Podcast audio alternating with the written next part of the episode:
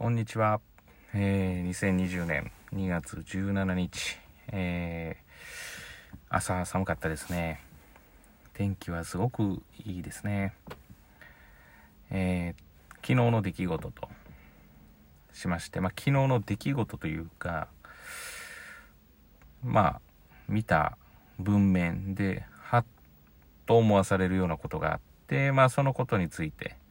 話したいなというふうに思います。ただですね、もしかしたらこれに関しては若干、うん、そうですね、子育てをされている、まあ、お母さんにしろ、お父さんにしろ、にとっては、まあ、ちょっとこう、気分を害すると言ったら変ですけれども、ちょっとまあ、聞かれたくないというか、言われたくないっていう内容が入っているかもしれません。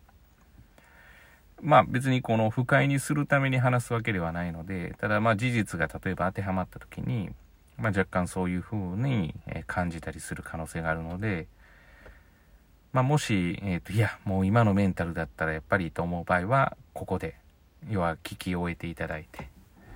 で、まあそうじゃない場合は聞いていただければなというふうには思います。えー、っとですね、まあ、昨日触れた言葉がですね、まあ、例えば子供、まあ、子供に対してですね、まあ、あの子にはわからないから、まあ、安い服でいいかなっていう、こういう文面を目にしたんですよね。でこれは別に誰が書いてるとかではなくて、まあ、そういう文面があって。で、これって、えっ、ー、と、実は、まあ、あの、その書いてる、まあ、誰が書いてるっていうのはちょっとあるんですけど、その文面の、えー、例えばどこがあんまりよろしくないのかていうところなんですけど、まあ多分、こういう風な切り口でいくと、何が良くないのかっていうのは分かりやすいところだとは思うんですけど、まあ実際その別に安い服が実は悪いわけじゃなくて、まあどうせ分からないしっていうこの、えー、考えとか、まあこれで接する、子供と接すると、まあ良くないよというようなことが、まあそこにも書かれてて、私自身もそう思って、まあ、当然ながらこの仕事をしていると、もうどうしても、あの、強者と弱者っていうことで、まあ、こう珍しい立ち位置で、まあまあよくあるのが、まあ本当はそうじゃないんですけれども、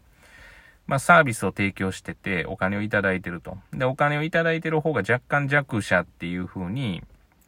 まあお客様は神様っていう考えが、まあ最近ではそうではないよっていう風潮もちょっと出てきたのであれなんですけど、やっぱりお金を支払っている方が、まあ主導権を握るっていうもので、まあ、ただこの仕事はお金を支払っていただいている方と、あの、まあ、サービスを受けている方、まあ、サービスを主に受けている方ですよね。要はその、享受しているっていうのが、まあ、合致しないっていう、まあ、一般的とされるものの中で言うと、やっぱりちょっとこう、乖離してる部分がある、まあ、職業というか仕事なんですよね。だから、まあそういうことで言うと子供と大人っていうことの方が強くなって、まあ当然ながら先生という立場上強い、まあ強者となって、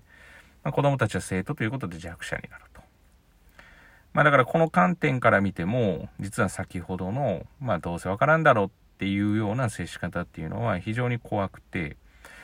結局親と子供も結局強いと弱いってどうしても分かれるんですよね。だからまあ、子供からしてみたら無条件で養ってもらってるというか、まあ、養っていただいてるということ。まあ、その気持ちを持ってほしいという親の気持ちはわからないでもないですけど、でも子供はその状況を打破することは、小さければ小さいほどなかなか難しいという状況があって、で、そんな中で、まあ、わからんからいいやっていうような、まあ言ってみたら、えー、保護者としての責任感で、まあ多分そういうことになってるの、まあ責任感っていうことではないでしょうけど、まあ、なんですかね、オブラートに包まなけれ包まなければ、まあ自分の方が上だっていう感覚で子供と接してる。で、実際この仕事してたらその感覚を持たないとなかなか通じない部分もあるので、まあ演じたり、当然ながらそういうふうに強く言ったりするんですけど、私は正直、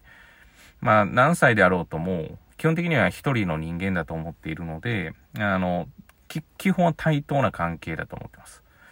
だから無理からさせるとか、えー、何かをやらせるっていうことは、まあ、正直言ったらあまり好きではないっていうのはそこから来ています。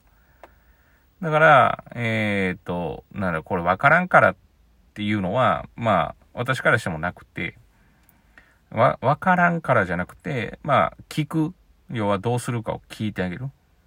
で、まあ、それで高いっていうものがいいって、まあ、高い服を選ぶって言った場合に、それは無理なんだよっていうことは伝えることは全然問題ないと思うんですけど、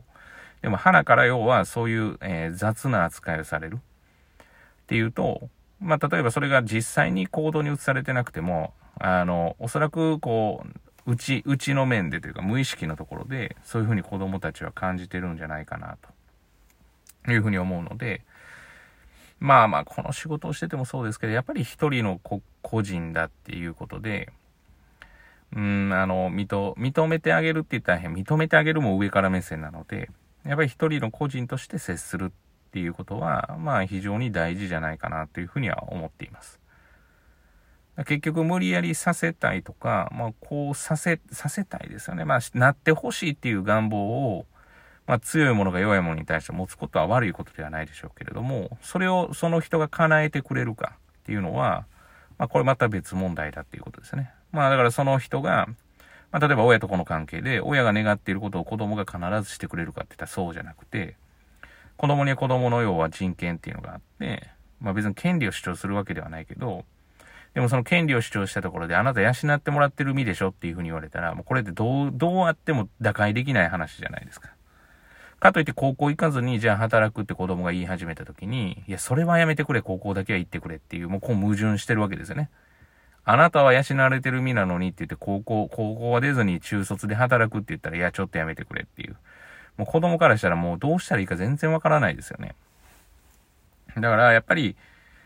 うん、その子のやっぱり人権というか、それを認めてあげるっていうことが、まあ昨日その文明を見たときに大事だなっていうふうに思って、だから何も言ってはいけないっていうわけではないんですよね、これに関しては。何も言ってはいけないんじゃなくて、まあ、一個人として認める。要は認めながら、やっぱり対等に話をすることが大事じゃないかなと。まあ、当然できるできないっていうのはあるわけで、まあ、本人がしたいことを全部やらせたらいいって言ったって、当然経済的にも、例えば物理的にも、まあ、難しいってことあるわけですから、まあ、それはやっぱりちゃんと伝えてあげないといけないんじゃないかなっていうふうに常に思ってます。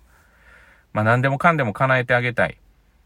でも、やっぱり叶えてあげる分、言うこと聞いてくれっていうのは、まあある意味これは親のわがままであり、エゴであるんじゃないかなというふうに思うので、まあそういったところが実はこう対等になることで子供たちもすくすく自立するんじゃないかなと。結局依存するっていうところは、まあそこからやってきてるんじゃないかなというふうには思います。依存してるかしてないかなんていうのは、実は自分自身であんまりわからないことなので、まあ、じ、じ、依存をしてると成績上がりにくいですね。これ多分、いつ、何日か前の、このボイスメッセージでもお伝えしたかとは思うんですけど。まあ、という、なんかちょっと尻滅裂ではあったんですけど、今日はちょっと暗いというか、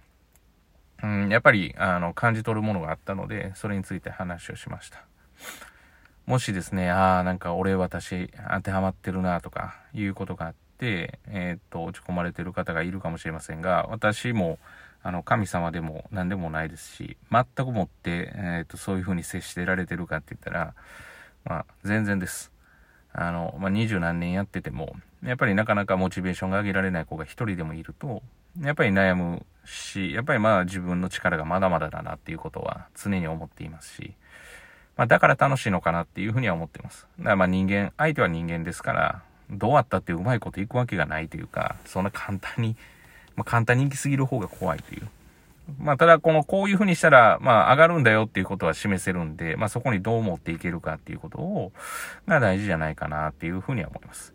結局、子供の年齢と、えー、親になった年齢は、えー、一緒なわけで。ということは、子供の年齢、子供の成長と、親になってからの成長っていうのは同じ、要は、えー、年数を重ねてるわけですから。そう考えるとですね、子供の方が下で、親の方が偉いっていう、ことは、実はそんなことはないっていうことが自然に分かってくるんじゃないかなというふうに思います。まあ本日はですね、えー、こういう形でしたが、まあ明日は今日どういうことが起きるかによるんで、またそこでお会いしましょう。いつもいつも、いつもなのか、これに気づいていただいているのかそろそろ、えー、聞いていただきありがとうございます。また明日よろしくお願いします。